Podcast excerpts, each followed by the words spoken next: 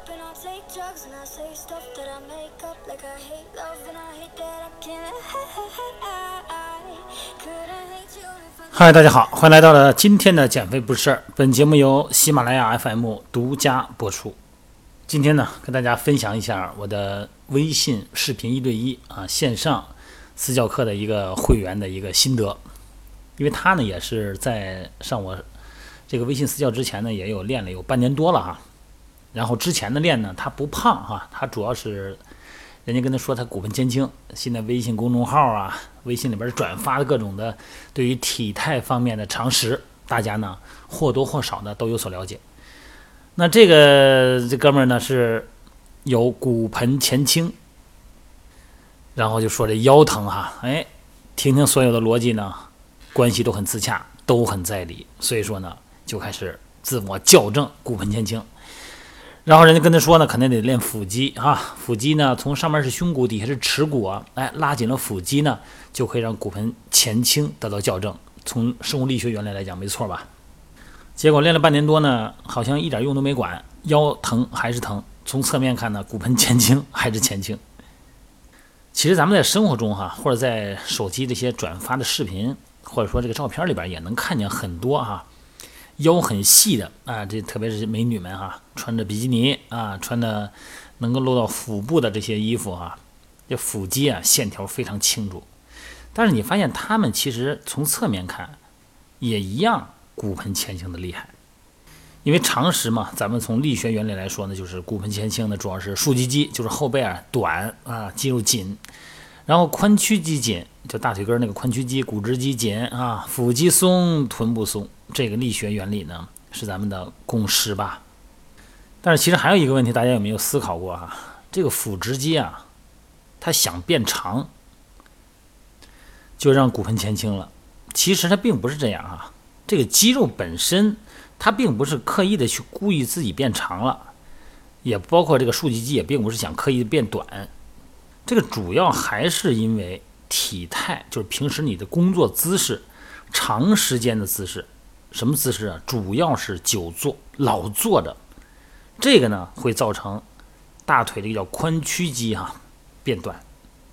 你想，你大腿根这个地方，你老坐着是九十度嘛？大概哈，它时间长了它变短。你一站起来以后呢，它肯定它使上劲了，往上拽，往前拽你的骨盆。这样的话呢，就让你的肚子呢看起来以后呢就往前突出，是吧？那么时间长了以后呢，你的腹直肌呢就被动的拉长了。腰部后侧的肌肉呢就变短了。那有一种情况，它并不一定是腹直肌就被拉长了，很可能啊，腹直肌上面不还连着胸骨呢吗？可能把你的胸廓整个给拉低了，就是说让前边啊上面的肩膀子往前含胸低头弯腰，哎，整个的往下拉，这导致什么情况啊？就是呼吸都会有问题，呼吸受限嘛。所以说，为什么有时候你越练腹肌可能不见得起作用啊？因为你练腹肌呢是为了强化腹直肌，可能。结果呢，本来你可能腹直肌就短，就把你的胸廓啊、肩膀的往下拉。你越练呢，这个腹肌没有变紧，而是把你的肩膀拉下来了，越练越紧。原来它本身并不见得就松，大家能理解这道理不？也就是说，这种情况啊，它不仅仅是你看上去的骨盆前倾，可能呢往上，这个腹肌通过这个拉力线呢，把你的整个肩都拉到前面去了啊，含胸圆肩。那这个时候呢？咱们甚至于要对腹直肌要进行肌肉张力的放松，大家可以试一试哈，你拉几回，你看看体验体验，是不是骨盆变得更前倾了哈？怎么做呢？很简单，你趴到垫子上，趴到床上也行，那两个手撑起来，做一个眼镜蛇式伸展啊。这个你在百度搜索图片也可以，两个手撑起来，然后呢，头双眼平视哈，头别往上抬。哎，然后眼睛平视就可以把上身给撑起来，跟眼镜蛇似的，这就可以。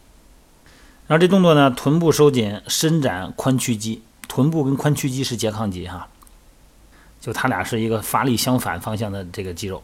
臀部肌肉呢收紧，就把那个前面那个屈膝屈髋的那个大腿根那个那个髂腰肌还有股直肌，哎，就给拉长了。然后胸椎再伸展，再拉伸腹直肌。还有一种方式呢，如果家里边有瑜伽球的话，就太好了哈。我一直就说这瑜伽球是个神器哈，它既是健身用的，还是康复用的。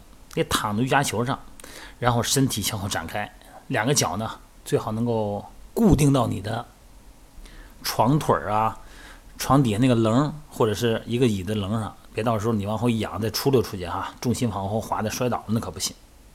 整个躺在瑜伽球上，身体向后展开，哎，把胸椎拉长，腹部拉长。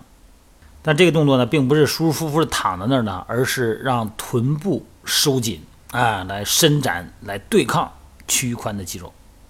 躺瑜伽球上的脚尖儿不是放松状态哈，脚尖向前远处延伸，脚底板呢往下压住地面，啊，增加整体的伸展感哈。那两个手呢？在头的头顶的正方方向向远处延伸，跟脚呢形成一个相对的发力，形成两边一个越拉越长的状态。而且这个时候呢，呼气吸气，啊，让肋骨两侧呢打开这个肋骨的空间。当然还有用手法来松解腹直肌的，这个我就不描述了，因为这个肯定得需要教练或者是物理治疗师来做，咱们自己有时候做不了啊，因为你自己很难掌握去体会这个感觉。当然了，形成这个肚子往外突出啊，这种情况包括骨盆前倾的情况，还有其他原因，比方说体重的因素哈，你肚子太大了，前面太沉了哈，整个往前坠，这肯定也会出现骨盆前倾。那这个你就得减肥了。另外一个呢，女孩呢穿高跟鞋是吧，加大了骨盆前倾的重力线。往前移动了，这个肯定是换双鞋就 OK 了。所以骨盆前倾啊，这是一个体态问题，但是造成它的原因很多，不见得都是腹部臀部松啊，腰部髂腰肌这个髋屈肌紧。